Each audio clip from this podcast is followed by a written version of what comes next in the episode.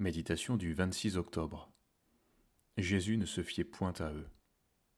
Jean 2, versets 23 à 25.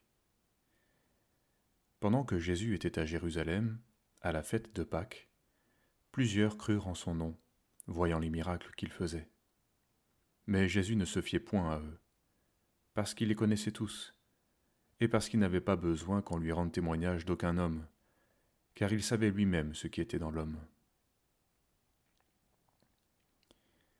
Jésus ne se fie pas à une foi fondée sur le miracle, il sait qu'elle est charnelle et intéressée. Bien qu'elle semble très vivante, elle ne résiste pas au jour de l'épreuve. Si nous croyons au Seigneur seulement pour ce qu'il nous accorde, nous finirons par pécher en tentant Dieu. La foi vient de ce qu'on entend, et ce qu'on entend vient de la parole de Christ. Romains 10, verset 17. Notre foi doit être éprouvée comme l'or, c'est-à-dire par le feu afin d'être purifié de ses scories.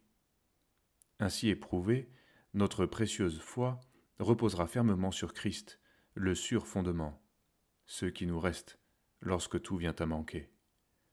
La parole de Dieu opère aussi cette œuvre de purification, en nous plaçant sous le regard de Dieu et en séparant ce qui est vil de ce qui est précieux. Jésus savait lui-même ce qui était dans l'homme. Jésus nous connaît mieux que nous-mêmes. Rien n'est caché devant lui. Comme Pierre, acceptons son regard qui met en lumière le péché et nous annonce le pardon. C'est une chose attristante de constater qu'après des années de vie chrétienne, des personnes peuvent tenir des propos odieux sur l'Église et les frères. Leur péché était resté tapis au fond de leur cœur, sans jamais avoir été confessé. Leur conscience n'a pas été imprégnée par la crainte du Dieu qui voit tout.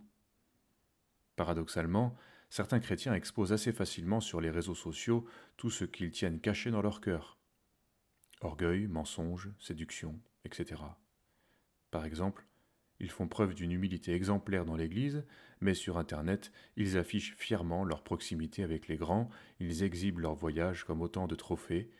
Au final, ils se comportent comme les hommes du monde et n'ont pas conscience de leur hypocrisie. Le sang de Jésus nous purifie de tout péché, de toute pensée mauvaise. Ne vivons donc pas devant les hommes ou devant nous-mêmes, mais devant lui. Ne nous privons pas de venir à lui. Seigneur, à ton regard de flamme, rien n'est couvert, rien n'est caché. Qu'il pénètre au fond de notre âme et qu'il juge en nous le péché, qu'il juge le péché. Qu'à ta lumière tout paraisse, pour que tout soit purifié, et qu'en nous ton esprit ne laisse rien qui ne soit sanctifié, vraiment sanctifié. Georges Matheson